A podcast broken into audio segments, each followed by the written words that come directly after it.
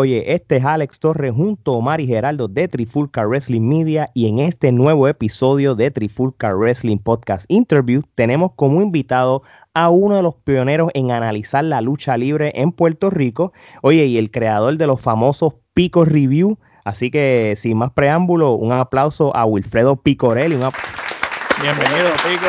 Gracias por sacarle tu tiempo. Gracias, gracias muchachos por la oportunidad que, que tengo con ustedes para hablar en su programa. Qué bueno, qué bueno. Bueno, pues para no perder el tiempo, Omar, empieza con la primera pregunta.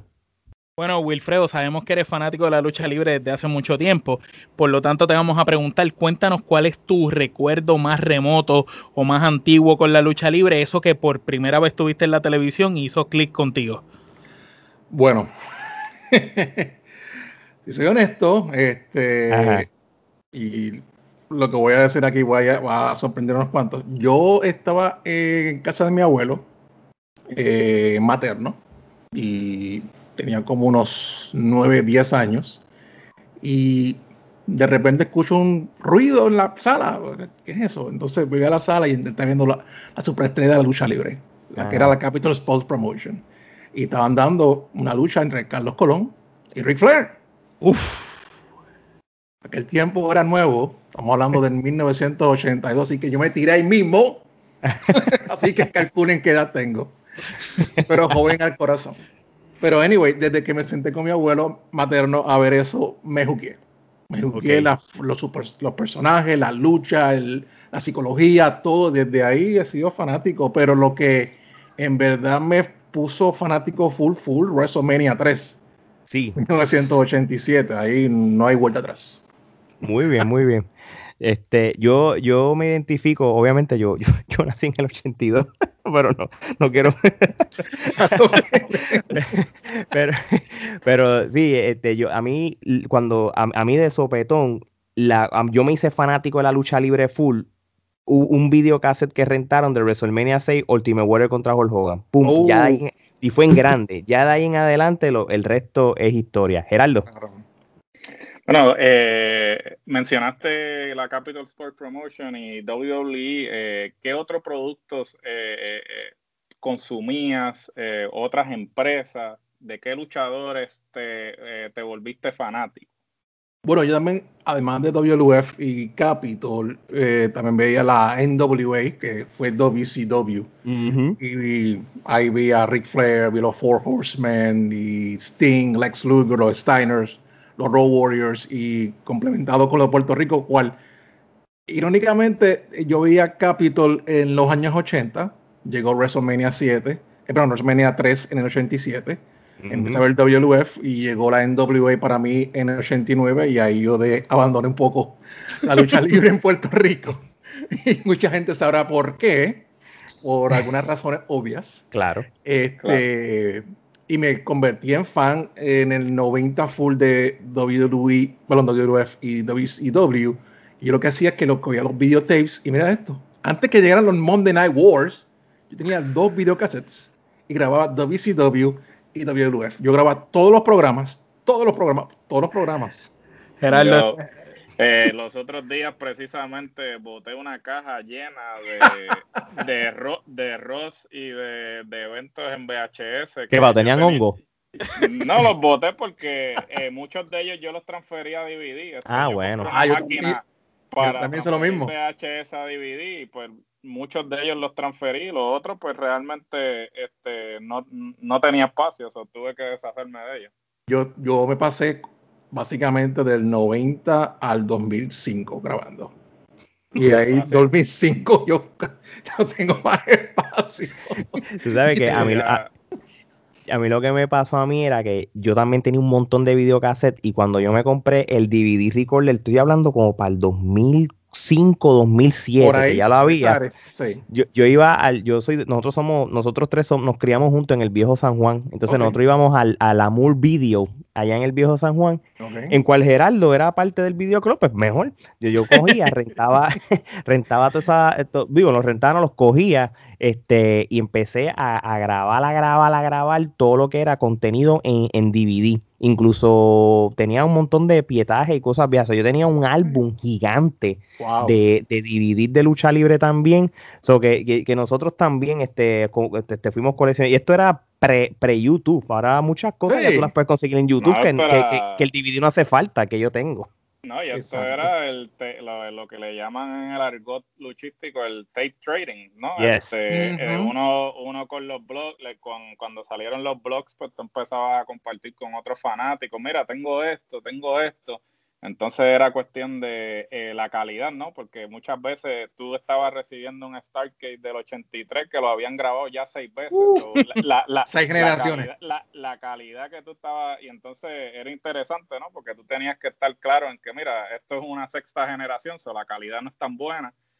Pero si conseguías un eBay antes de obviamente este, irse legit, en eBay tú conseguías muchas de estas cosas. Obviamente, cuando este eh, se volvieron el eBay que son hoy en día, pues cuestiones de copyright, pues dejaron, ya no permitieron hacer estos intercambios y ventas y todo eso, pero me acuerdo yo que yo hasta enviaba a giros, porque en ese momento yo no tenía este, eh, cuentas de banco. No estabas, no estabas solo, no estabas solo. yo tenía mis giros, iba al correo, llenaba mis giros postales o le enviaba eh, VHS en blanco a la gente allá y, y, esa, era la forma de tú descubrir lucha que, que no estaba disponible así inmediatamente.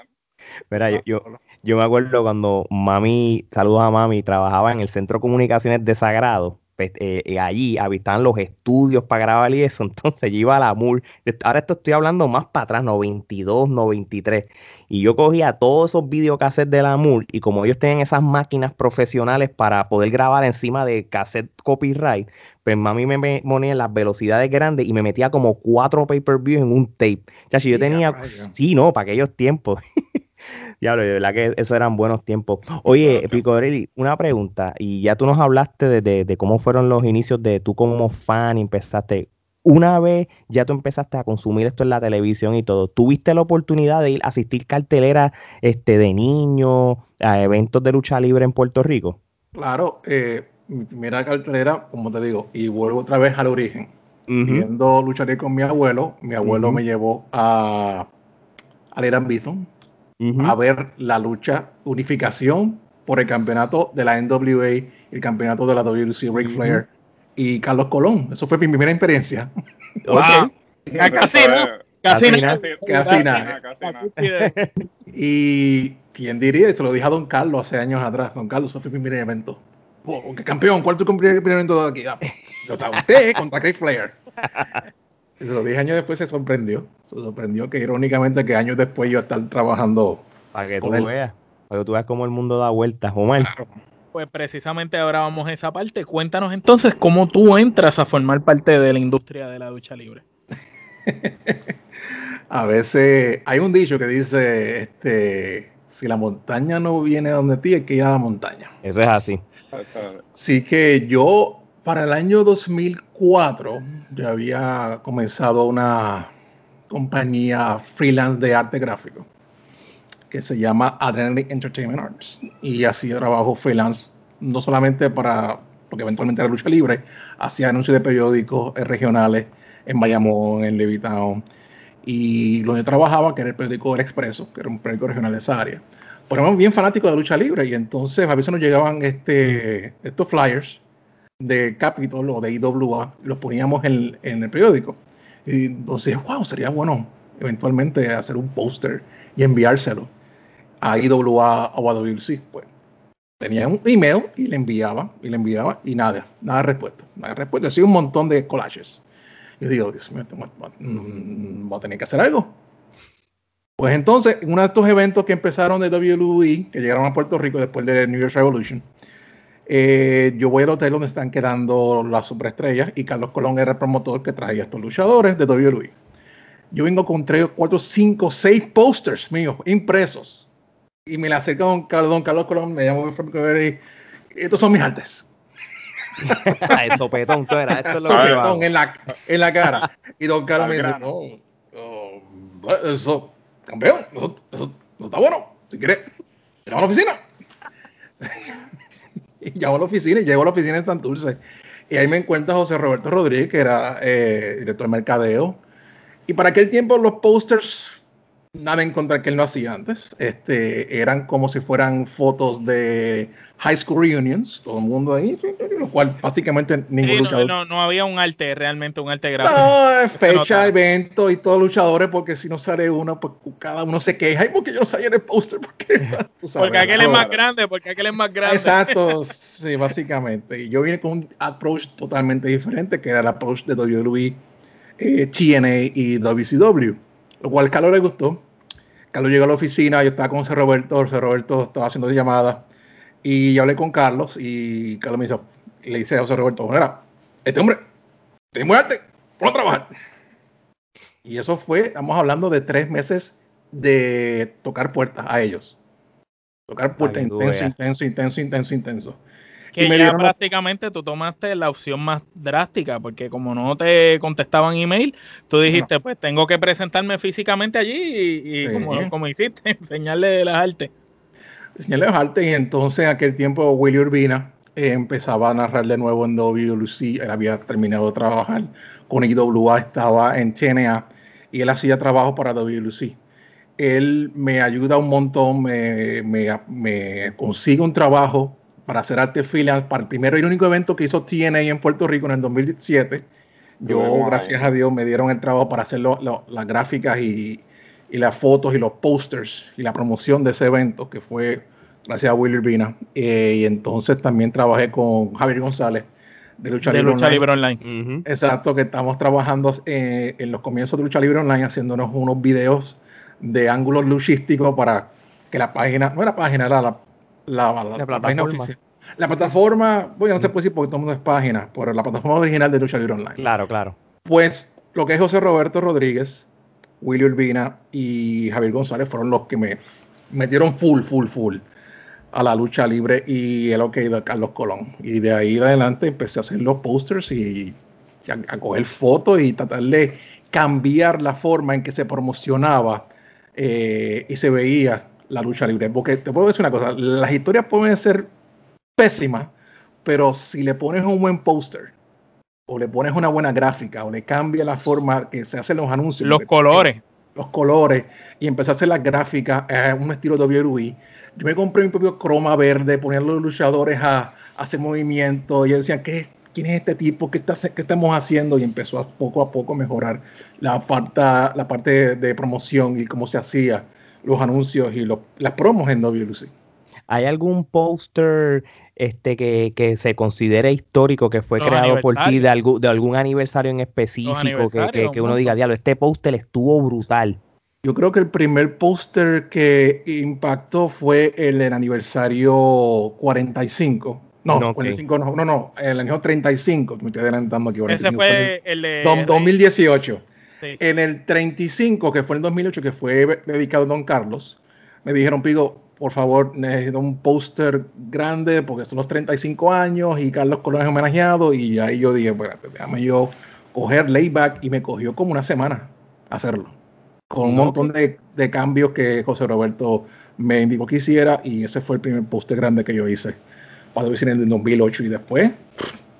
El aniversario quedó brutal.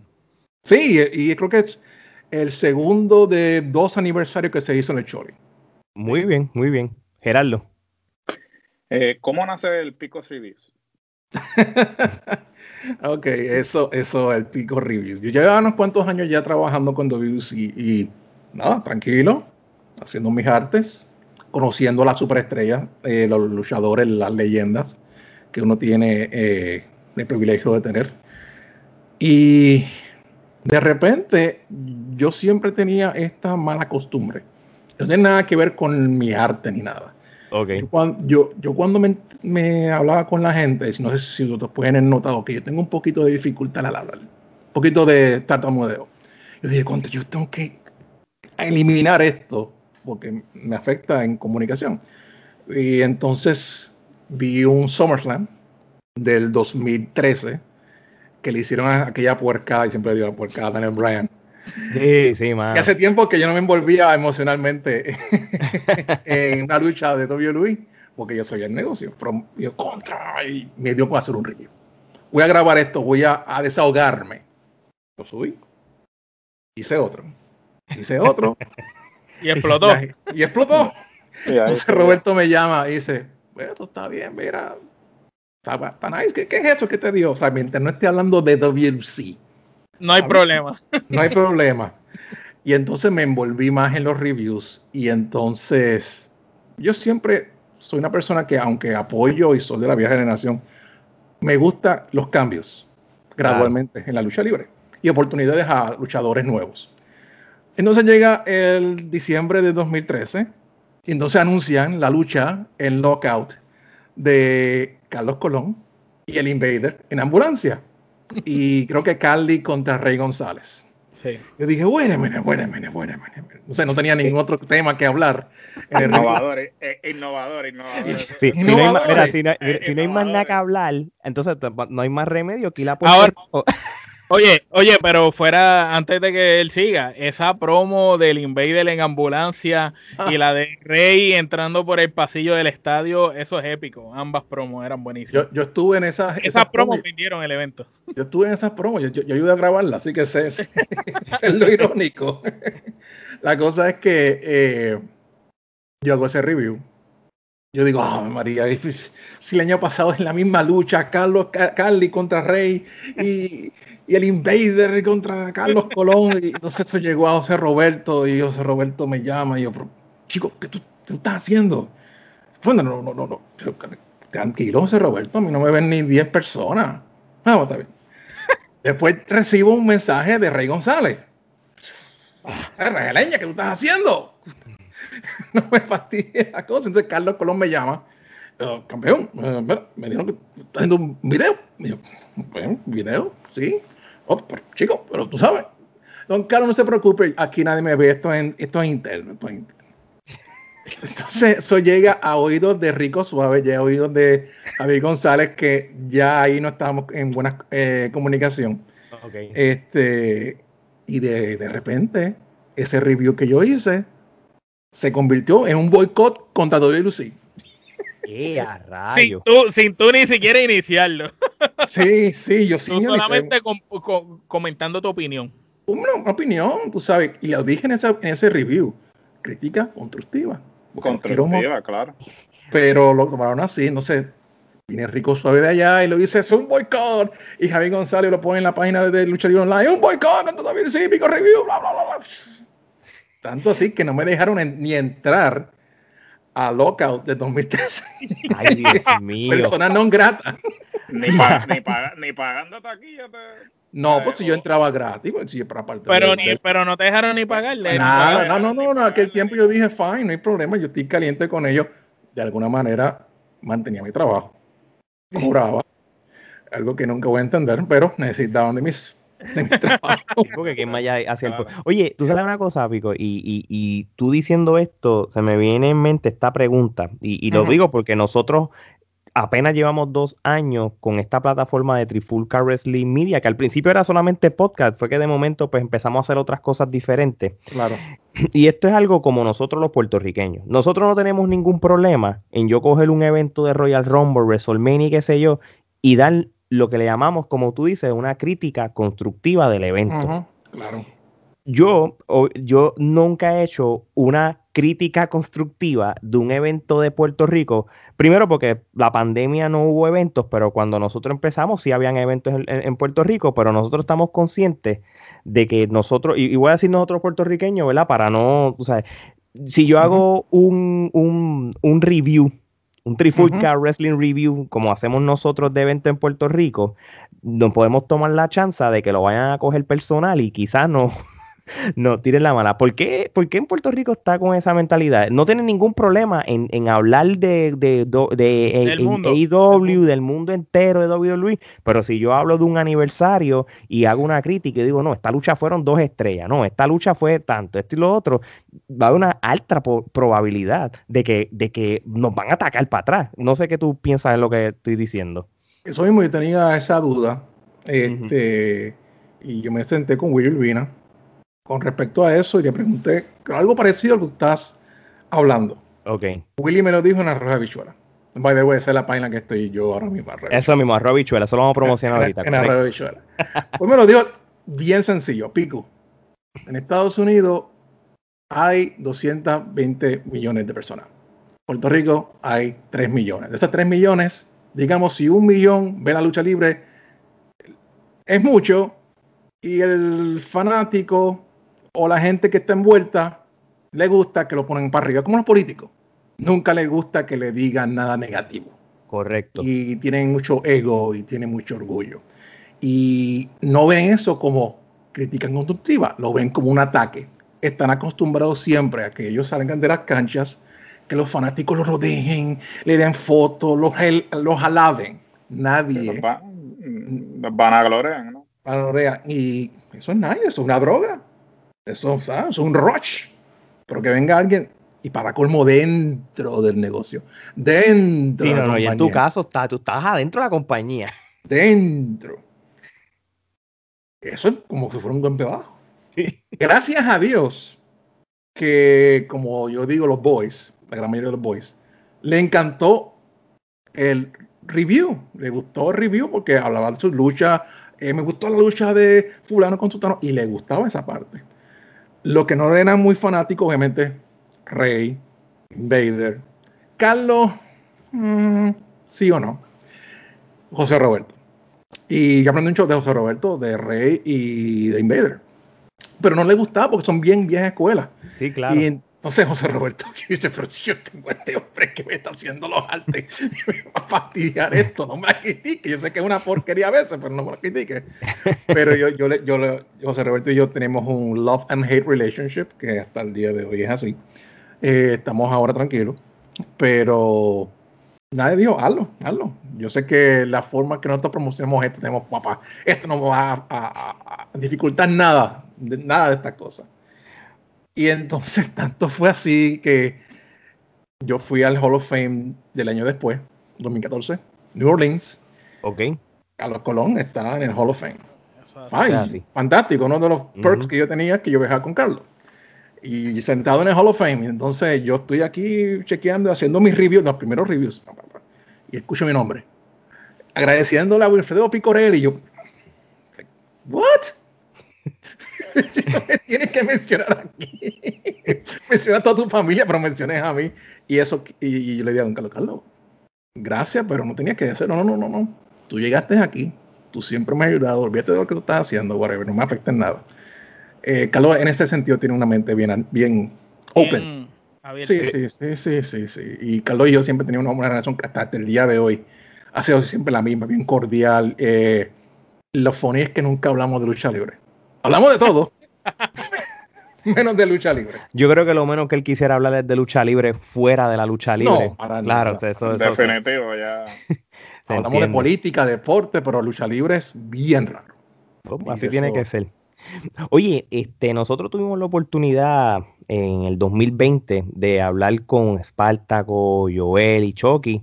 Y hasta el mismo señor se hablamos no hace tanto con él. Y el tema fue el podcast o el programa de, La Lona, en cual tú oh, fuiste parte. Háblanos de, esos tiempos de, La Lona, como que, prácticamente cuando los entrevistamos a ellos, este, separado del señor C, fue prácticamente como no, no un tributo a su programa, pero sino hablando con ellos de ellos tuvieron primero que nosotros, por decirlo así, ellos abrieron paso a, lo que es el al, al formato el este primer, el, como que el primer, podcast. que se vio de lucha libre en Puerto Rico, que, que fue inspiración para todos los que después hemos venido a hacerlo. Correcto, claro, correcto. Y para estar claro, y yo apoyo desde la una porque me dieron la oportunidad de Pico Review darle más vida.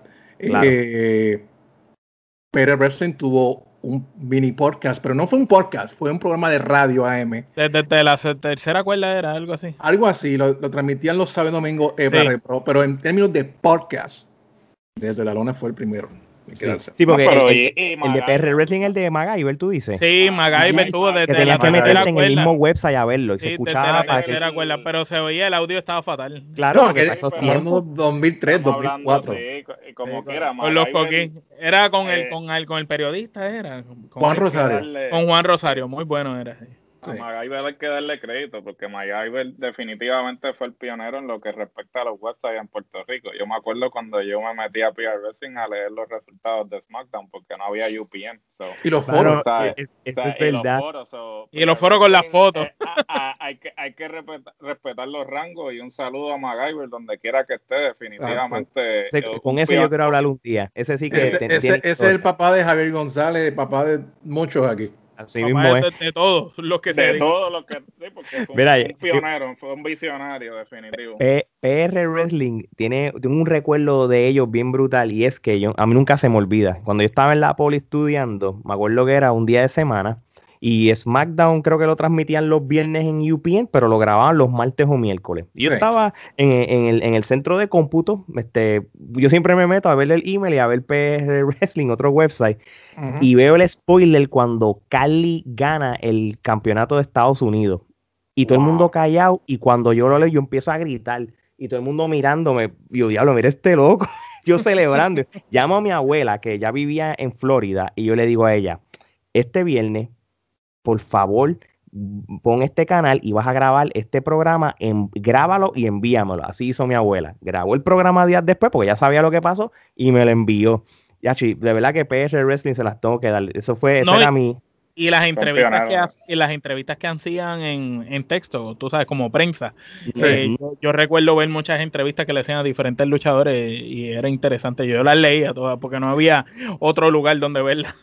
Bueno, Geraldo, Geraldo le escribió a PR Wrestling, ¿verdad, Geraldo? ¿Tú le llegaste a escribir un par de reportajes? Eh, no, bueno, yo sí colaboraba en el, en el blog y todo eso de que escribía cosas, ¿sabes? Y, y sí, pues nunca he tenido la oportunidad de, de contactarlo, ¿no? Pero si algún día tuviese la oportunidad, definitivamente me gustaría este, conversar con él porque, como digo, hay que dársela eh, el crédito eh, al César lo que es del César, como dicen. Oye, Pico, y, y entonces, volviendo a lo que era desde de, la lona, este, ¿cómo, era la química y de, tener diferentes tipos de opiniones y puntos de vista que para aquellos tiempos era algo nuevo en lo que es el mundo de la lucha libre?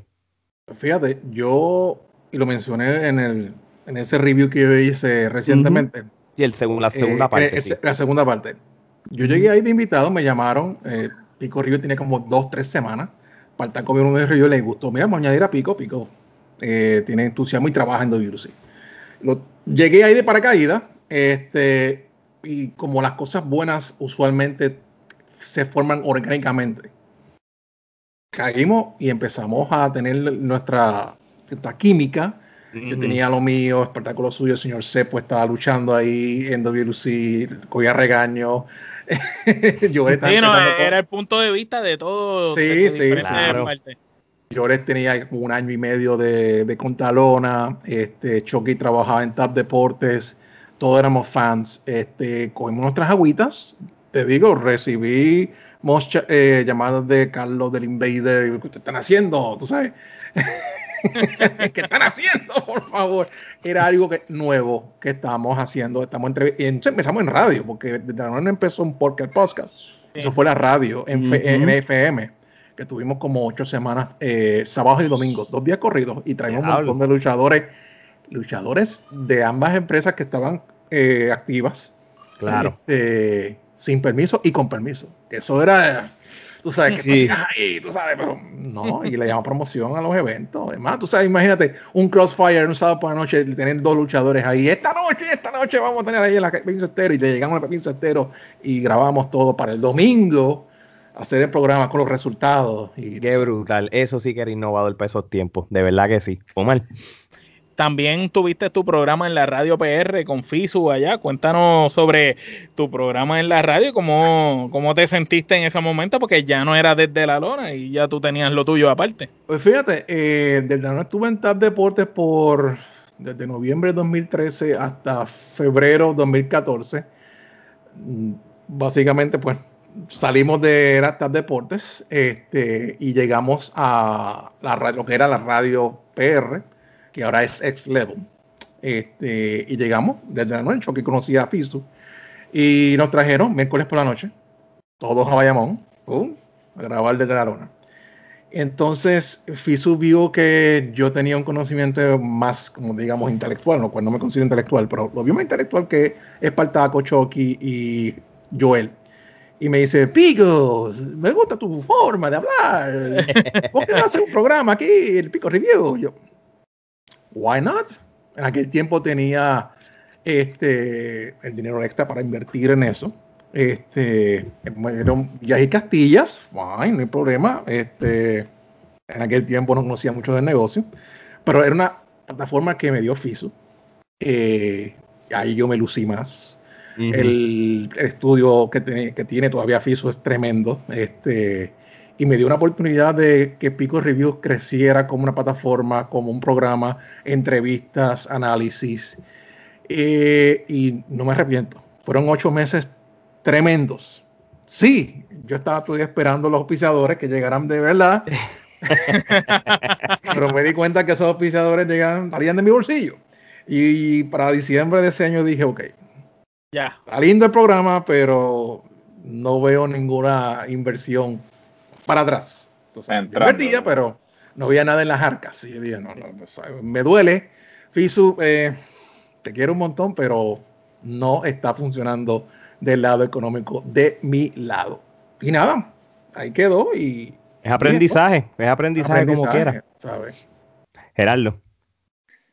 Previo a la pandemia vimos que las asistencias en las carteleras locales eh, estaban mermando significativamente. Entonces, eh, según tu criterio, ¿cuál tú crees que es, eh, era la causa o las causas por las cuales las asistencias seguían mermando en las carteleras, en este caso, pues la empresa que estaba operando mayormente era WWC. Bueno, ya aquí vienen las controversias, porque como yo dije en otro review, yo no tengo que eh, tener pero una lengua, sin miedo. Mira, las redes sociales han sido una tremenda herramienta. Ejemplo es esto que estamos haciendo. Correcto. Y Pico Reviews y Contralona y todas las plataformas, páginas que hay por ahí. Algunas muy buenas, algunas no son muy buenas. Pero la tecnología, tú sabes, esto, los celulares, el fanático, no solamente va a ver lucha libre a disfrutarse el show, quiere ser más reportero o quiere lucirse en su página o whatever y veía una lucha estelar por el campeonato universal, un main event aniversario y dice, yo no tengo que ir para aniversario, yo no tengo que ir para Crossfire. sí, la, la veo en Facebook, la veo en Facebook. Alguien la va a subir, puedo typear, mira, eh, qué sé yo, euforia, y está, pum. Eso cogió un montón de fanáticos que, hey, hay fanáticos que no pueden llegar al sitio Bayamón o San Juan o, o están fuera del país. Eh, esos son justificables, que están fuera del país o que están trabajando, pero hay fanáticos que siempre están llegando a las canchas, digamos, lo mismo de siempre, para estar, este, ser honesto. Pero hubo una merma en eso, una merma en eso. Y entonces era, era una de las causas. También puede ser la causa que las historias no eran suficientemente convincentes para tú estar emocionalmente involucrado en la historia y tú pararte del asiento y llegar y poner tu trasero en la cancha. son un montón de factores.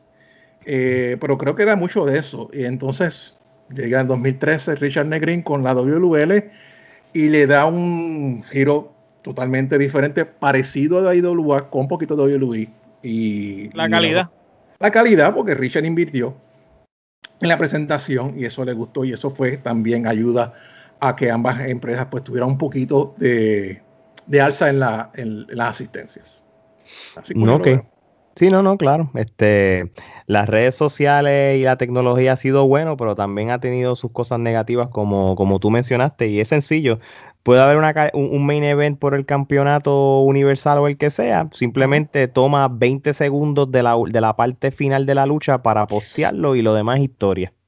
Y no tenés que venir en el programa de la superestrella. Nosotros veíamos los ratings que se suponía que fueron los ratings más altos después del evento. No eran los ratings que uno esperaba. Y yo decía, Carlos, Carlos, eh, básicamente, y entonces, básicamente la gente conservadora. Ahora, no puedes controlar a la gente que está en la cancha, que pagó su taquilla a que apagar el celular. Tú puedes, como guardia de seguridad, decirle, mira, por favor, no. Y se intentó. Yo sé que WL, la liga, hizo eso bien fuerte hace un par de años atrás. cuando corrían en Gurabo y en otras carteleras, fueron bien fuertes en eso. Y los fanáticos, siendo fanáticos de WWE, ayudaron y cooperaron con eso, pero es bien difícil, bien difícil que alguien... Pero, pero eso no solo pasa, ¿verdad? Y perdón que interrumpa, en Puerto Rico, eso también pasa en todas las empresas del mundo. Eso lo vemos en WWE, pasa una situación y lo postean eh, rápido en las redes sociales, pero también yo pienso que la calidad tiene, tiene un valor que influye, porque el problema, ¿verdad? Yo por lo menos que llevo consumiendo la lucha libre de Puerto Rico desde que nací, eh, siempre la vi con la misma calidad y no es hasta ahora que ya soy un adulto, tengo hijos y todo, que veo que la lucha libre en Puerto Rico cambió, el, el modo en que me lo presentaban el producto y cómo es posible que todavía muchos de los nombres que yo veía cuando eran niños son los nombres que están todavía, ¿verdad? Ahora es que por fin vemos nuevos eh, miembros en los rosters, ahora es que por fin ya no estoy viendo a Rey González luchando con Carly todas las semanas, como tú mencionabas en el pasado, comenzando el podcast, y, y, la calidad pues del producto de ellos mejoró. También yo pienso que con, en mi carácter personal, que con la salida en un momento dado de la IWA y, y el que dejaron de tener esa competencia, pues se acostumbraron a la zona de confort y no mejoraron la calidad cuando debían mejorarla y después, ¿verdad? Pues cayó este, eventualmente y la gente dejó de asistir. Yo siempre asistía a los eventos y siempre iba y te veía a ti con Joel grabando, tomando fotos y me metía después a las páginas de ustedes y veía las fotos que ustedes ponían, pero igualmente como tú dices, también veía que otra gente que no tienen que ver con la industria también tenían las mismas fotos, no de la calidad de las cámaras de ustedes ni desde tan cerca como ustedes, pero pero tenían fotos y, y cosas, pietajes y videos de, las carteleras. dolía, dolía mucho que uno cogía un video, no solamente para la plataforma, también para el programa. Y yo él también cogía videos cercanos porque teníamos esa plataforma y ver que esos videos caseros de bien lejos, desde la última grada, ya tenían, lo habían cogido. Tenían más views. Que lo que uno hacía. Y oh". Uno se echaba tanto con el quality todo para que venga alguien con un Samsung y. no, yo entiendo que no, lo que no, no estaban con la mala de, de hacer no, claro. trabajo. Ellos estaban en el momento y yo soy fanático y uno va y se disfruta, pero uno tiene esta arma, este, esta herramienta y voy a llevarme mis recuerdos y lo subo. ¡Ey, mira, lo tuve, ah, tú ahí! Que lo vean un montón de otras personas. Esos. y definitivamente se ha transformado la manera en que la gente consume el producto. Yo, yo pienso que todavía, ok, todas estas páginas, ya sea en los Estados Unidos y, hasta en el mismo Puerto Rico, siguen con esta obsesión con, con los ratings, ¿no? Y yo creo que los ratings este, ya no deben ser el determinante de cuánto, eh, de cuánto un producto se está consumiendo, porque antes tú tenías una audiencia cautiva, porque el producto solamente se difundía en televisión. Sin embargo, ahora tú tienes una serie de plataformas que están difundiendo el producto. Entonces tú no puedes eh, partir de la premisa de que, ah, tú por ejemplo, viene uno y dice, ah, no, fulanito AEW tuvo dos millones de televidentes. Ok, perfecto. Eso es eh, dos millones de televidentes en los 90, eso era, ah, es un fracaso. Sin, ah, em, sin, embargo, tú no puedes tomar en consideración eso ahora, porque en realidad dos millones de televidentes es un milagro, porque hay mucha gente que no tiene ni cable para, para tener estos canales. La gente consume el producto en YouTube, consume el producto en las redes, en las diferentes plataformas de streaming entonces, yo creo que obviamente hay empresas y personas de la vieja escuela y con todo respeto, no lo estoy diciendo para este que todavía tienen esa mentalidad arcaica en cuanto a cómo se, se consume el producto. Entonces, la presentación del producto también carece quizás de, tener esa mentalidad de que, ok, este producto no solamente se va a consumir eh, en, el televisor, sino que se va a consumir en diferentes plataformas. Entonces... Mira, eh, concuerdo contigo 100%. Nosotros en el 2015 hicimos un experimento en WC. Eh, promocionar Noche de Campeones de ese año, darle bien fuerte a las redes sociales, bien fuerte.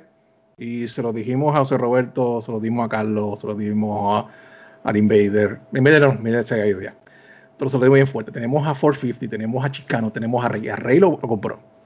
Vamos a bien fuerte, tenemos diferentes feudos. Le dimos fuerte, fuerte YouTube, Facebook en aquel tiempo. Se nos llenó por completo la Pepín, algo que era bien raro en aquel estaba tiempo. ahí, recuerdo eso. Y competencia con WL, con Mm. Richard todavía. Se nos llenó eso. Y ya hemos cogido una de las superestrellas que WL creó en 450 contra Exacto. Chicano. Y Chicano este, y 450 hicieron una tremenda lucha en jaula con Rey González y eso fue un éxito. Y todas las luchas alrededor tenían ese tipo de historia y todo el mundo está involucrado a pesar del main event. Y después de eso, mira, eso es una buena herramienta para utilizar, hay que darle. Porque Guapa es tremendo, Guapa es tremendo para el casual fan. El que ve eso y en, la, en aquella barra y lo ve al mediodía, que pone el televisor a, a 12 del mediodía. Y Guapa América también, para los que viven aquí, brega. Exacto. Pues fue un éxito. Desafortunadamente, regresamos de nuevo a Main TV, que ese ha sido el bread and butter, fantástico, y empezamos a veces una baja, eh, pero de vez en cuando aniversario o los eventos grandes, pues le metíamos fuerte. El punto es, sí, las redes sociales son una buena herramienta dependiendo de cómo se utilice. Y ese es una buena, un buen ejemplo que te estoy dando. Dale bien fuerte. Insurrection 2014. Lo vendieron por las redes sociales. Yo fui allí y, es- y eso estaba lleno como nunca, la Pepín. La fila afuera, la gente para comprar boletos. Sí, sí, nosotros cubrimos ese evento y yo se lo dije a Richard Negrín y se lo dije a Denny, se lo dije a Moody, hicieron un buen trabajo, lo cual me, co- me costó un regaño de Lucy, pero no importa, pues, yo le estoy dando crédito a otras personas que trabajan en la misma industria, de que esa es la manera adecuada que se debe hacer en el siglo XXI. Usar las herramientas que tenemos hoy en día y usarlas para promocionar el evento. El punto aquí, muchachos, todos Sí. somos fanáticos y queremos ver este deporte otra vez en la cima, en la cúspide, que rompa la burbuja en que nosotros estamos aquí, llegue más afuera, que tu papá, que tu abuela, que tu tío, que, tu- que no ven lucha libre, estén diciendo, mira, vi aquel luchador, tremenda lucha, eso es el punto, y que todo el mundo haga dinero, porque somos fan, pero Claro. sería bueno también hacer dinero, y ese Ah, es no, seguro. Este es un negocio Siempre. para hacer dinero. Desde los tiempos de negocio. los tiempos de, de carnaval, esto los promotores para hacer dinero. Es un negocio. Muy bien, estoy muy de acuerdo contigo. Oye, y hablando de, de plataformas y todo, este, recientemente en, en tu, en tu plataforma de Pico Review hiciste unos análisis, hiciste dos partes sobre podcast, páginas, plataformas de lucha libre. Este, y esta es la pregunta que yo te tengo. ¿Qué necesita una plataforma de lucha libre, que es el tema que estamos hablando, para que sea exitosa? Primeramente, tiene que tener un norte. ¿Qué es lo que tú quieres hacer? Y esto yo se lo atribuyo a Joel Torres de Contralona. A Joel, que ha tenido la consistencia de su plataforma de Contralona, vienen un montón de personas a preguntarle eso mismo. Tienes que tener un norte. No solamente porque te gusta la lucha libre y quieres estar ahí y estar jangueando con luchadores. No, tú tienes que tener algo único hay mucha competencia, pero tienes que diferenciarte, tienes que buscar algo único que la gente pues te vea. ¿Y por qué estoy viendo Pico Review? ¿Y por qué estoy viendo Contrario? ¿Por qué estoy viendo la Trifulca? ¿Por qué estoy viendo lo otro? ¿Por qué? Porque hay algo interesante. Porque recuerden, hay público, aunque esto es 100 por 35, y hablando de industria en Puerto Rico, aunque es bien limitada, pero los fanáticos tienen gustos diferentes. Hay gente que no soporta la voz mía, pero le encanta la del payaso, o le encanta la de otro, y viceversa. Y yo creo que diferentes plataformas, diferentes gustos, interpretan lo que uno ve en la lucha libre. Y eso es bueno, porque diversificamos esto, y siempre hablamos de lo mismo, pero de diferentes puntos de vista. Y eso Eso es como yo lo veo. No, estoy de acuerdo contigo. Nosotros como Trifulca Wrestling Media, este, uno, es que también uno también tiene que buscar tener su propia esencia. No podemos, uno no puede ser más de lo mismo. Claro. Y, y por lo, y la- el estilo que nosotros hacemos, sí, está la esencia de entrevistar personalidades de la lucha libre, talentos, luchadores y etcétera, pero también uno tiene que tener algo que los distinga a uno como, como medio. Y yo creo que eso es otra cosa que debe ser también el norte, tú sabes. Yo no quiero ser otro Pico Review, ni yo no quiero ser otro Contralora, nosotros queremos ser nuestra propia identidad, lo mismo que tú haces, tú no quieres ser igual que el otro, tú quieres ser tú mismo y, y- no perder esa esencia tampoco. Así que, pues, yo, Yo siempre busco algo diferente. Yo lo, el último review que yo hice, dice algo que nadie ha hecho. Claro. Yo me entrevisté. yo hice mi propia entrevista, un alter ego. Yo a veces hago reviews en el carro, eh, car videos. Sí, y sí. A veces pienso, y a veces pienso que, que ese pico es bien luz, es más hardcore que el pico de aquí en el estudio. Y yo dije, pues mira, o sea, ¿quién no puede hacer mejor pregunta que, que ese pico? Y lo hice así, y la gente, mira, ¿ves? está bien loco, ¿sabes? Sí, es loco. Porque esto es una industria que yo vi que me dijo a mí una vez, es, y lo voy a decir, aquí se puede hablar un poquito más fuerte. Ah, pues aquí tú puedes hablar. Mira, nosotros. Mira, entrevistamos a Denis Rivera. Ya con y eso, olvídate. Estuvimos con Denis un montón de horas. Con eso te podemos decir Ah, todo. ok. Pues mira, yo vi que hace tiempo atrás me dijo, Pico, este negocio es de locos, desquiciados y de putas. Así que no te sorprenda que alguien, un personaje, haga algo loco. Y entonces yo he aprendido mucho en la lucha libre. A veces yo cogí y la gente nunca lo ha cogido. Y a ustedes se lo digo porque ustedes me caen bien. Ah, Ustedes gracias, se acuerdan que yo a veces decía, yo no voy a hacer más mi correo, yo me voy a retirar. Bueno, Eso- eh, yo, eh, eh, yo he visto como tú has sacado tus páginas y has vuelto, has tenido un Y, refresh. exacto, y es un inside joke y se lo voy a decir aquí a ustedes. Ajá. Eh, Steve Corino, mi gran amigo que laboró conmigo en WLC hace años atrás y trabaja para NXT, eh, vio mi programa y decía, oye, Pico, why you don't, why you don't do the retirement angle? With what? With your, show, do it. Be a heel, be a heel. Yo, really? Yeah, it will work, it will work. Yo, "You sure? Yeah. Y le seguí ese consejo a Steve Corino. Y Steve Corino se reía. Y sabes, tú, you're pulling my leg, tú, tú estás relajando. No, no, no, hazlo, go ahead, do it. Es más, es más interesante. No, no seas tan, sabes, repetitivo. Y entonces, loco, le cogí eso hasta el día de hoy que Steve Corino y yo tenemos una buena amistad. Este, que todavía, Steve todavía me da una entrevista, pero Triple H no, no, no le dejan hacer entrevistas. No lo deja, no lo deja. No, no lo deja. Porque cuando saque todo le hago entrevista y hacemos Claro, todo lo te que. cura ahí, seguro. Exacto, Sí. Steve Corino. Historia con Steve Corino.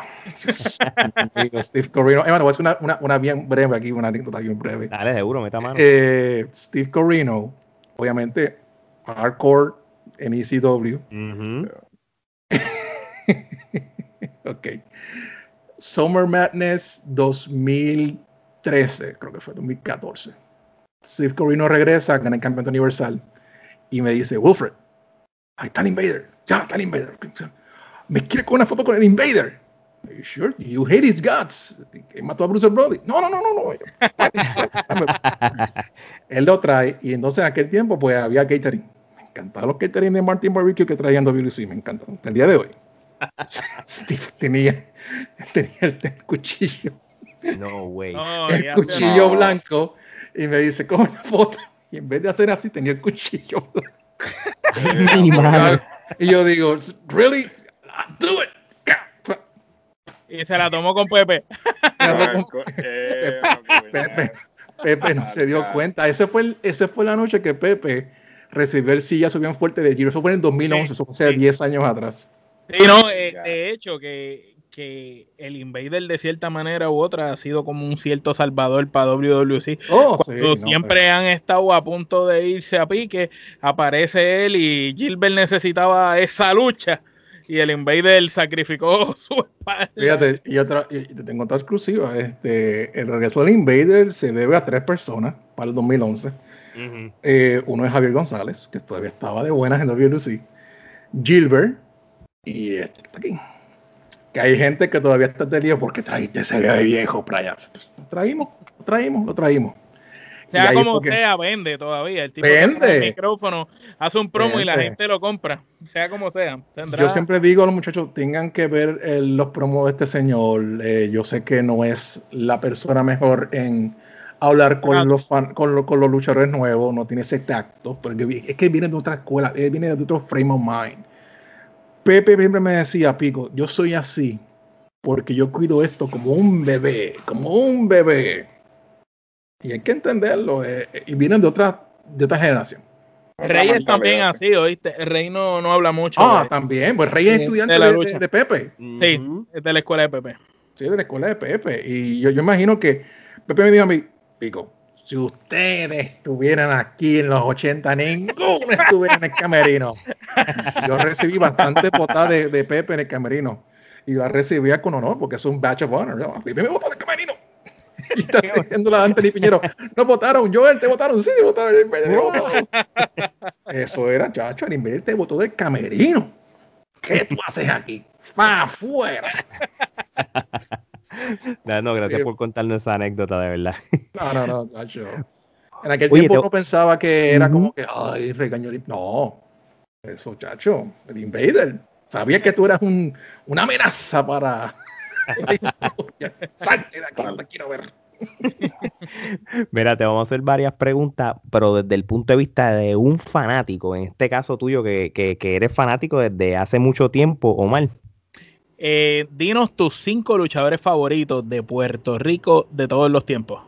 Tu Mount Rushmore, en otras palabras, como dicen. Mount Rushmore, ¿ves de 5 al 1 o...? No, en el orden que tú quieras. En el orden que tú quieras.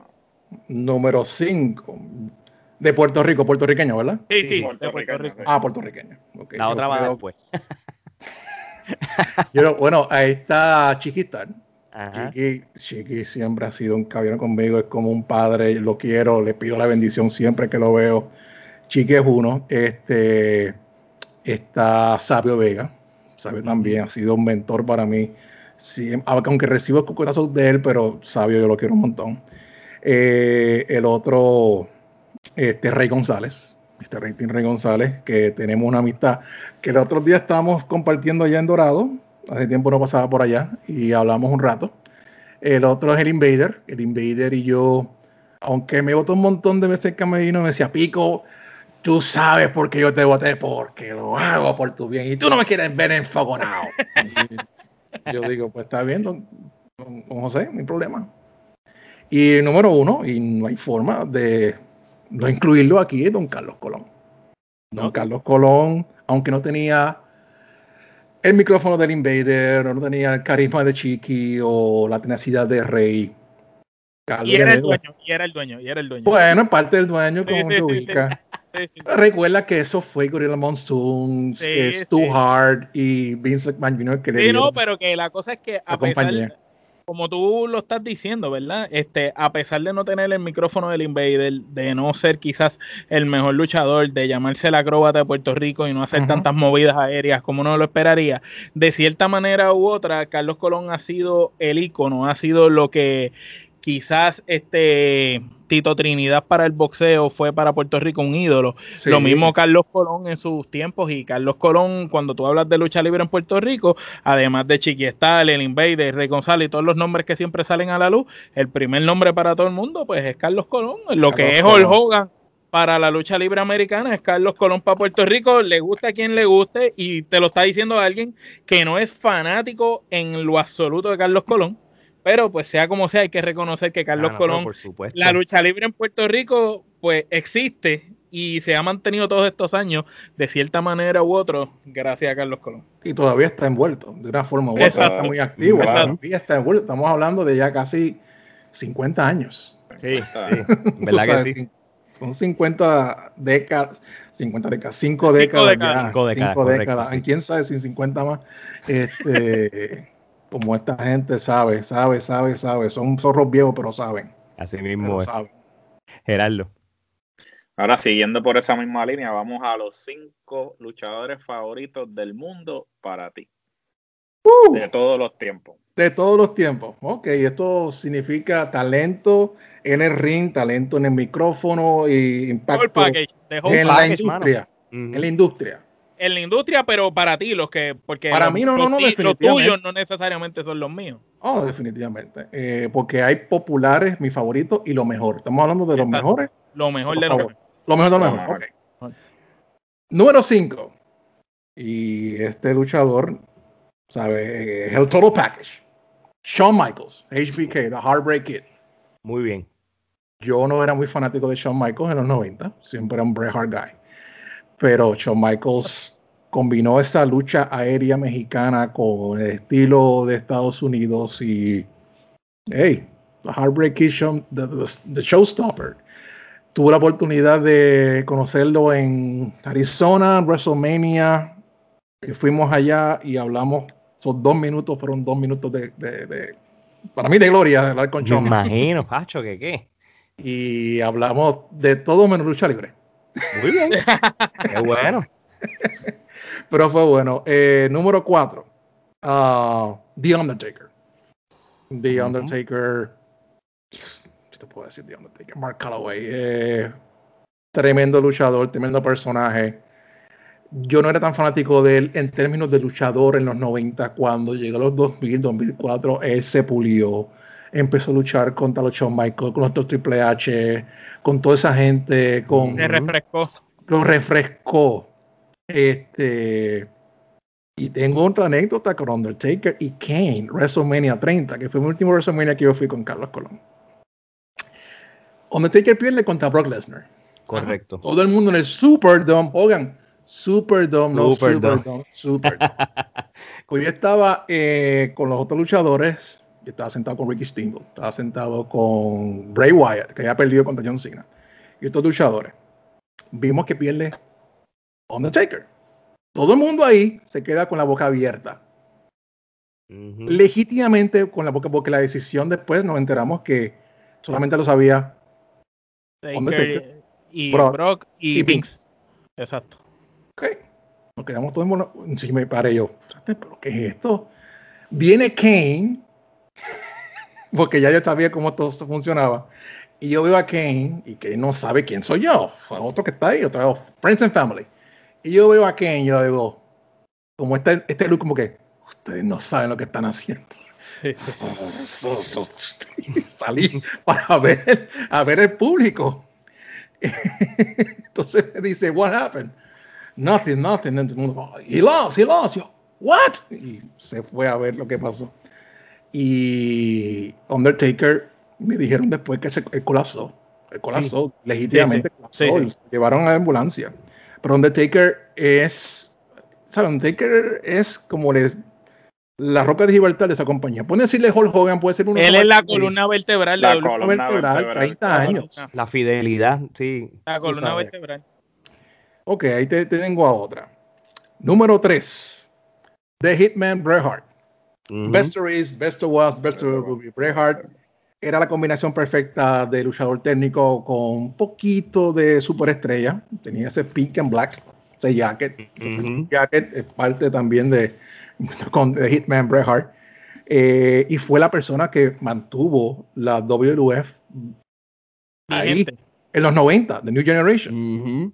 este, y Bret Hart le he conocido, tengo la, gran oportunidad de conocerlo eh, y hablar con él en Arizona, en Canadá, en Los Ángeles. Y una persona bien humilde, bien humilde. Y como ustedes saben, eh, Carlos Gillovica eh, trabajaban para Stu Hart en Stampede Wrestling y yo fueron correcto. le ayudaron a, empezar la, la, empresa. La carrera, sí. Sí, sí, carrera. En, Puerto Rico, correcto. Y creo que el hermano mayor de Bret Hart este, también trabajó en, WLC y también Bret Hart tuvo en WLC.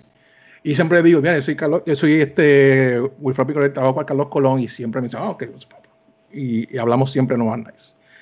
Número dos, eh, Stone Cold Steve Austin. The Rattlesnake. Stone Cold Steve Austin ya, eh, también lo he conocido unas cuantas veces y siempre digo a Stone Cold, Stone Cold tú y yo tenemos algo en común. ¿Qué? What? Nacimos el mismo día, 18 de diciembre. y eso sí siempre el icebreaker de que hablamos siempre con Stone Cold. Pero bien momentos, bien este breve que hablamos, que ha sido como tres o cuatro veces, ha sido siempre el issue, que nacimos el mismo día. Y Stone Cold Steve Austin, pues el hombre que, que igual con la NWO, porque la NWO, salvó la lucha libre en la ariturera y la oh, era de la NWO. Por supuesto. Stone Cold. Y el número uno para siempre, para mí, el hombre, y me duele decir esto porque también hay uno que lo pondría ahí, Ric Flair, pero tengo que ponerlo, Hulk Hogan. Sin Hulk uno Hogan. A, uno B. Exacto, yo lo pondría a los dos en el 1, se lo divide en el espacio 1. Pero Hogan, Hogan, Hogan, convirtió esto en lo que es hoy. El wrestling business. En el 80, sin Hulk Hogan, sin Hulkamania. Aunque, by the way, Bert Gunny en la, en la IWA descubrió a Hulkamania, pero eso son otros 20 pesos. Sí, sí. Pero fue la maquinaria de Vince McMahon que ayudó a todo esto y la lucha libre se transformó en el 84 con Hulkamania y WrestleMania. Y, sin ellos no estuviéramos aquí hablando.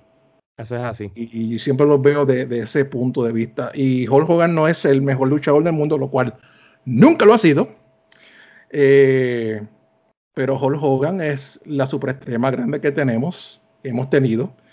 Yo sé que la roca está ahí, yo sé que no mencioné, pero me gusta la roca, pero si me preguntan los cinco favoritos en términos de total package. Yo estoy de acuerdo con tu top five y no, no tiene nada que envidiarle. Si, tú, si, tú, si yo cojo el top 5 tú y tú les tienes un top 10, ahí tú puedes mencionar gente como oh, tú puedes mencionar a Jericho, entre otras personas. Y tú sabes una cosa, cuando tú estás hablando de, de Hulk Hogan, eh, eh, eh, a veces es un poquito controversial. Yo me acuerdo hace, hace unos 10 años atrás, cuando WWE tiró este DVD llamado Los mejores 50 luchadores de la WWE, Hulk Hogan no lo pusieron top 10. Y ellos mismos hicieron el disclaimer como que el luchador próximo que voy a decir, eh, lo obtenemos en esta posición y, va, a chocar. Yo no me acuerdo si él terminó top 15 o algo así, pero no terminó en el top 10. Y eso fue para aquellos tiempos como que, ¿qué? Por eso mismo, porque hay gente que lo ve desde el punto de vista de la popularidad, de que Hulk Hogan convirtió la lucha libre en algo cool, mainstream, con la ayuda de MTV, los WrestleMania de la vida. Las películas,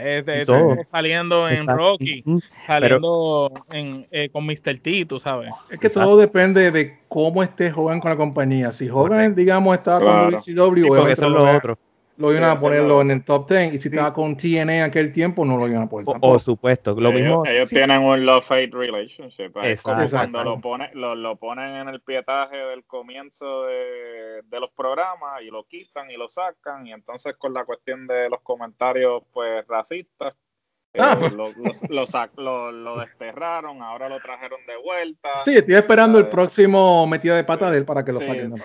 Exacto, puede ser de que esta semana hagan el top 50 de nuevo y usted es número 5 milagrosamente después que se contradicieron hace 10 años, ¿verdad? Tiene, toda la razón. Oye, este, Pico, te iba a preguntar.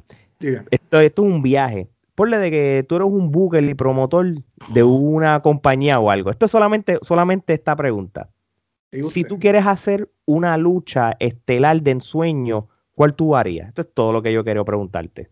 Tú quieres hacer, no importa, no quiero una cartelera, solamente quiero que tú hagas tu, una lucha main event. Que, tú quisieras ver. Que Con luchadores que están activos. De los que te da la gana. No importa si revives a alguien. Si, si, estás muerto, puedes hacer como, ah, los árabes, eh, como los árabes que quieren traer gente eh, que, ya están muertos, pues es lo mismo. Pues Ultimate Warrior, que, los, árabes querían a Ultimate Warrior. Eh, y a Macho Man. Sí, a Macho Man. y a Macho Man Bueno, yo siempre quis, quería ver, y esta es una lucha que nunca se dio desafortunadamente, Eddie Guerrero, que para descanse, y Shawn Michaels. Oye, ¿tú sabes qué? Uh. Eso es una bien comentada. Tú no eres el único, así que yo te la tengo que dar. Eddie Guerrero en su pick y Shawn Michaels. Y Shawn Michaels todavía estaba trabajando en WWE cuando Eddie Guerrero estaba en su pick. Padre estaba en ah, Raw trabajando con Triple H. Pero una lucha entre Shawn Michaels y Eddie Guerrero, que los estilos no eran no tan lejanos, hubiera sido tremenda. Otra que yo quisiera haber visto. Y yo creo que se habló hace recientemente que querían verse, pero ya casi imposible. Bret Hart contra Kurt Angle. Ah. Ellos estando en su pick hubiera tenido sentido. Tremendo, tremendo, tremendo. Este, esas dos creo que me vienen a la mente. Si tú estás hablando de Puerto Rico. También ah. puedes zumbarlo. Hace 10 años atrás, casi, casi 10 años atrás, tuve una oportunidad bien linda eh, en Puerto Rico en trabajar con IWA y WC.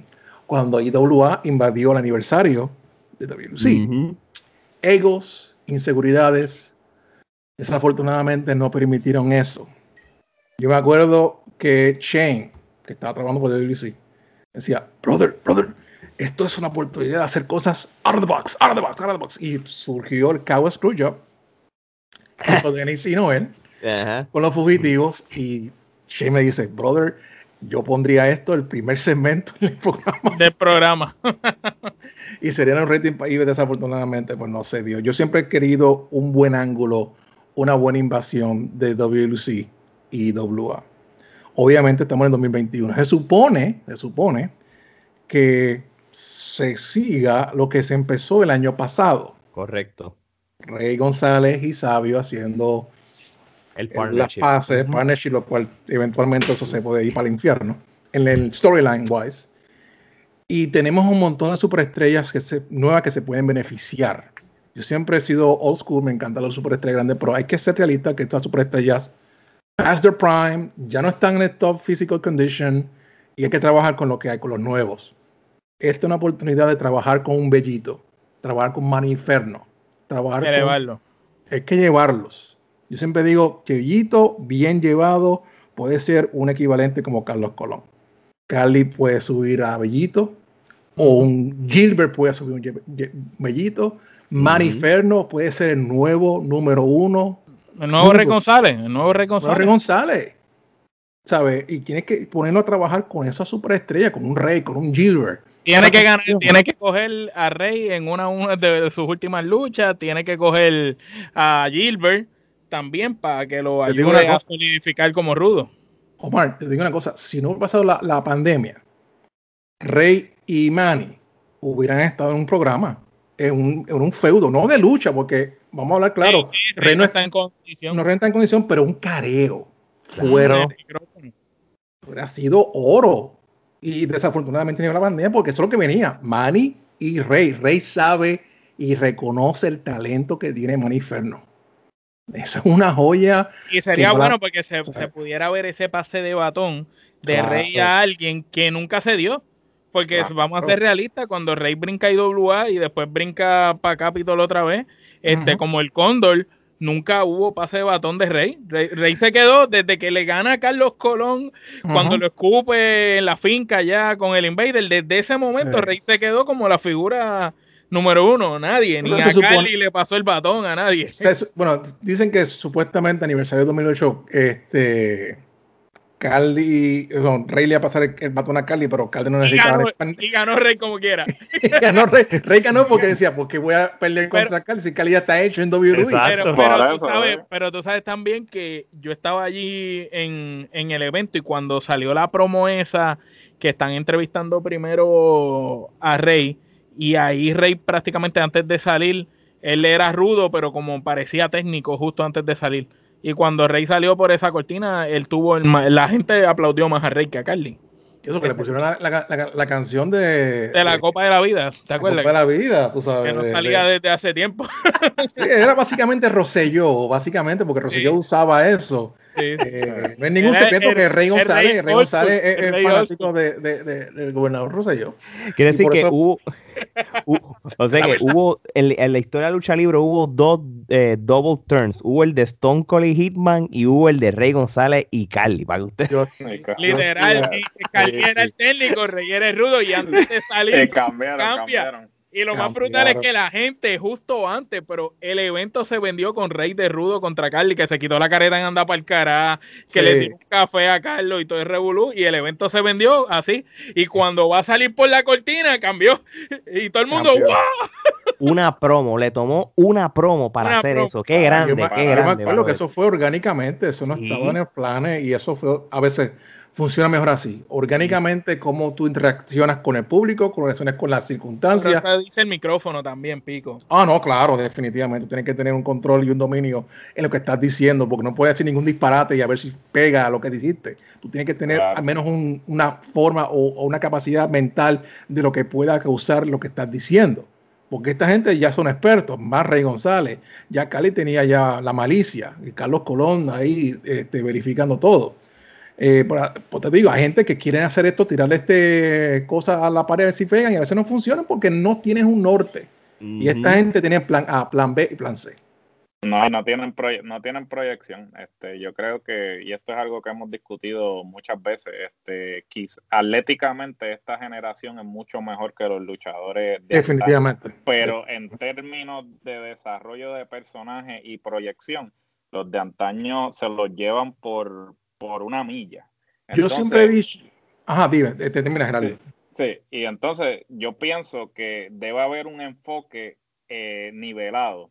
Tiene que haber obviamente la destreza luchística en el ring, pero también enseñarle a estos talentos que están subiendo que tú tienes que desarrollar un personaje, porque después de todo esto es un negocio y tú tienes que vender taquillas, tienes que poner nalgas en los asientos. Entonces tú puedes hacer una lucha con lucha 5 estrellas no se venden en las taquillas. Con lucha 5 estrellas tú puedes y, y, y quebrarte la madre haciendo 7 super kicks, 4 450, pero a la hora de la verdad, si tú no tienes un promo que tú me digas a mí, ah, coño, yo tengo que gastar 15 dólares, 20 dólares, lo que cuesta la taquilla hoy en día para ver este tipo, no vamos para ningún lado. Y YouTube es gratis, que están todas esas promos del Bronco, del Invader, del Rey, del Profe, de, de, tanto luchador bueno en el micrófono, Rico Suave. Entonces hay demasiado de buenos luchadores en el micrófono aquí. Y yo siempre digo que las leyendas que están backstage, que están haciendo booking, en parte le dicen a sus luchadores, haz esto, pero no le dan todo, todo el muñequito hecho, le dan esto, esto, esto, la psicología, la psicología, la historia que tiene que contar, porque es fantástico hacer todas esas piruetas, todas esas maniobras. Usualmente la primera lucha en la cartelera es usualmente la de Junior, porque hacen todas las piruetas, la gente está pompeada y después, pero también tiene que hacer una historia ¿qué vas a hacer después de aquí? No solamente hacer esa buena lucha, ganar campeonato, ¿qué vas a hacer después de aquí a unos dos o tres meses? Por eso siempre me gustaba cuando se sentaban la gente en la oficina, se sentaban en el Booking Committee y hacían un plan de un año. Pueden tener una diferencia, un cambio, pues tenían plan B, plan C, pero tenían un layout plan, lo cual yo siempre creo que eso sería lo perfecto para hacer lucha libre, porque a nosotros en Puerto Rico, aunque nos guste nuestra lucha y dimos, esto es lucha, this is awesome, nos gusta la novela. Esta es la novela de los varones. Puede haber la, novela para las mujeres, pero esta es nuestra novela. y nos gusta la historia y que termine en el ring. Eso se ha perdido un poquito, pero hay que darle más a eso. Una combinación de ambas. Correcto, seguro que sí. Gerardo. Bueno, ahora vamos a una sección que se llama el toma y dame. Y esta sección consiste en que yo te voy a decir un nombre y tú me vas a decir la primera palabra o frase que te venga a la mente sobre esa persona. Ok. Un ping-pong. Un ping-pong. Comenzamos. Carlos Colón. Maestro. Invader número uno.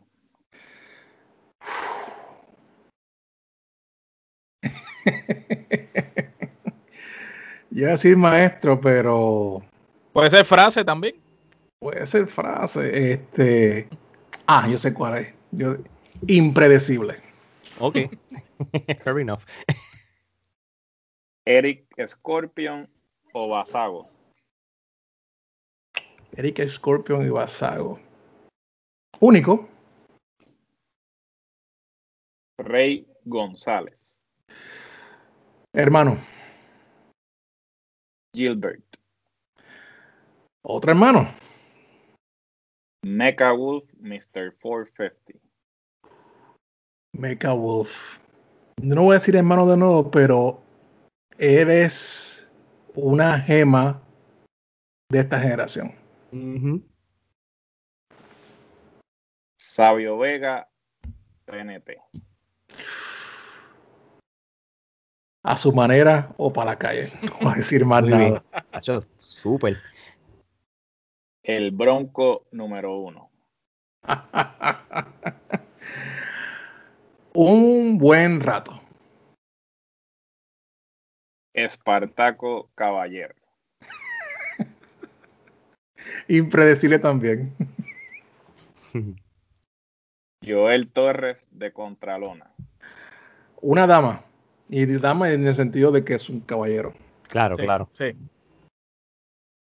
Manny Ferno. Superestrella.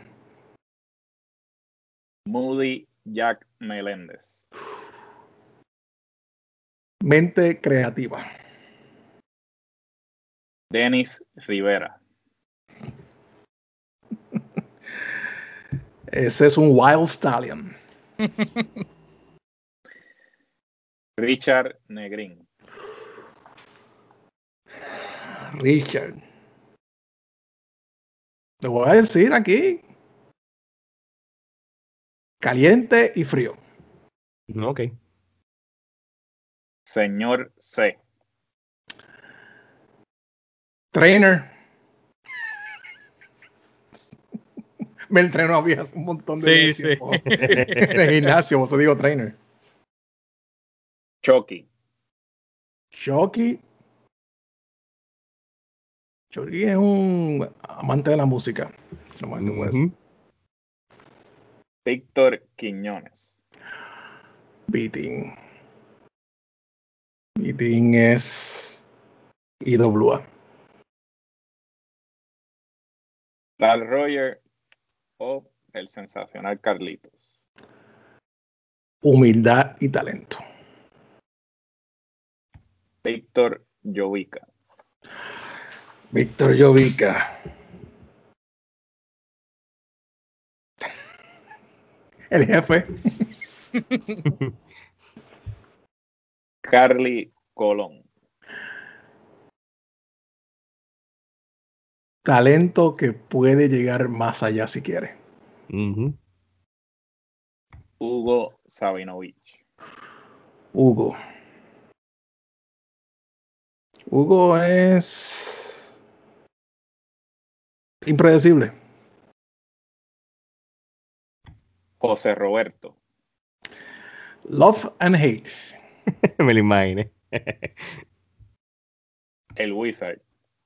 Mi pana. Thunder y Lightning. Mis amigos. Willy Urbina. Maestro, hombre que sabe. Rico Suave. Regañón. Rick Flair.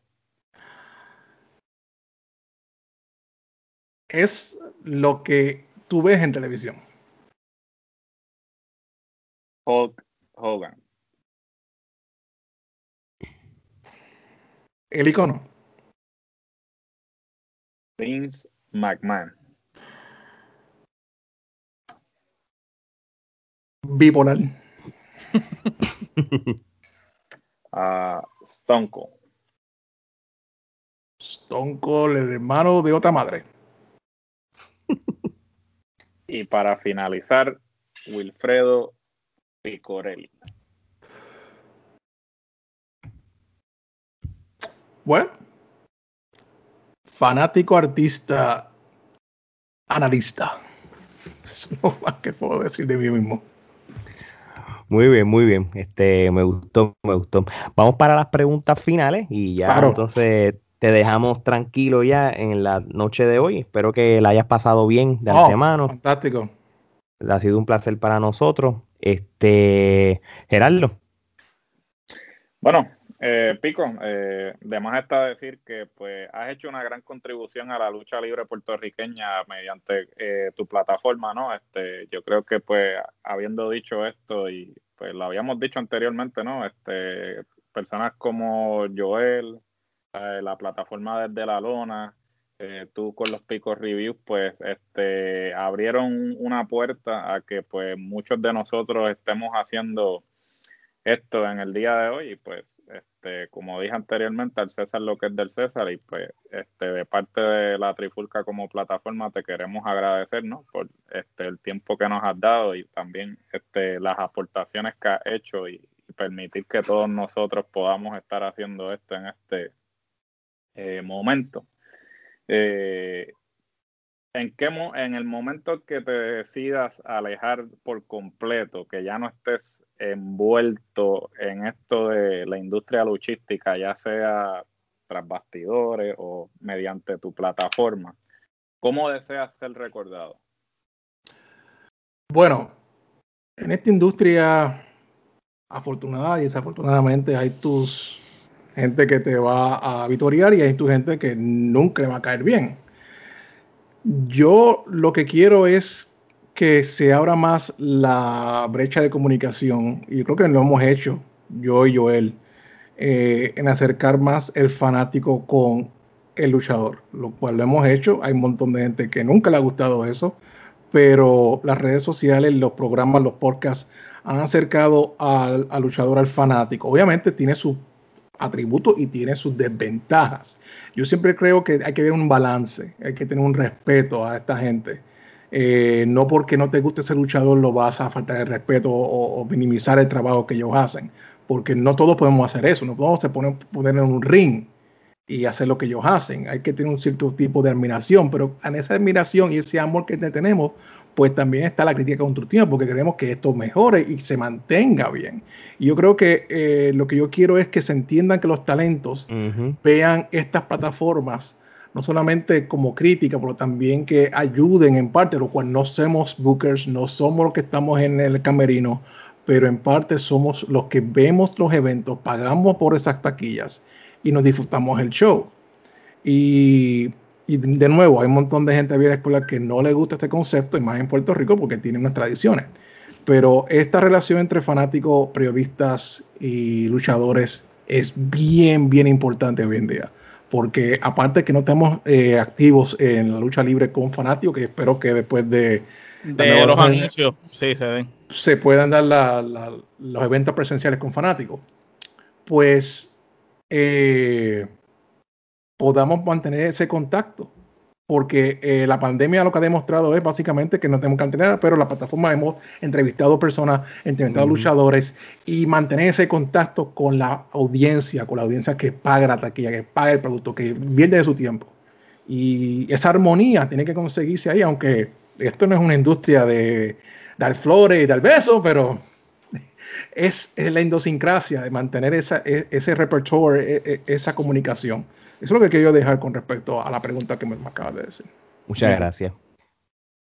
Bueno, Pico, eh, siendo tú una persona que ha estado involucrado en el negocio de la lucha libre, tanto como fanático, viéndolo, también como trabajando de backstage o eh, detrás de, de, bambalinas, como dicen, cuéntanos qué consejo tú le darías a cualquier persona que quiera pertenecer a la industria de la lucha libre, independientemente cuál sea la faceta.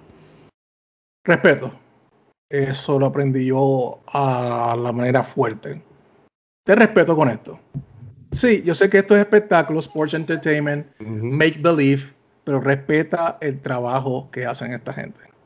Si tú tienes el respeto a esto, a la industria, lo coges en serio, porque todo lo podemos hacer tú y yo, este, el podcast, whatever, lo podemos hacer como part-time, pero mm. con respeto a lo que esa gente está haciendo, vas a llegar lejos.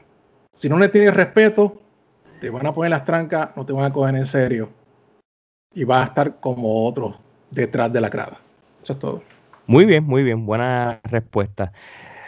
Picorelli, te voy a dar las gracias de parte de nosotros por haber sacado tiempo de verdad con nosotros. Este fue un honor. Este, la historia tuya de verdad que está súper cool que la hayas compartido con nosotros. Sabes que nuestras puertas están abiertas para, gracias, gracias. para hablar de lo que sea lucha libre, un crossover, ya tú sabes, en confianza. Un último mensaje que le quieras dar a todo el mundo que nos escucha en más de 20 países, gracias a Dios, de parte de Wilfredo Picorelli.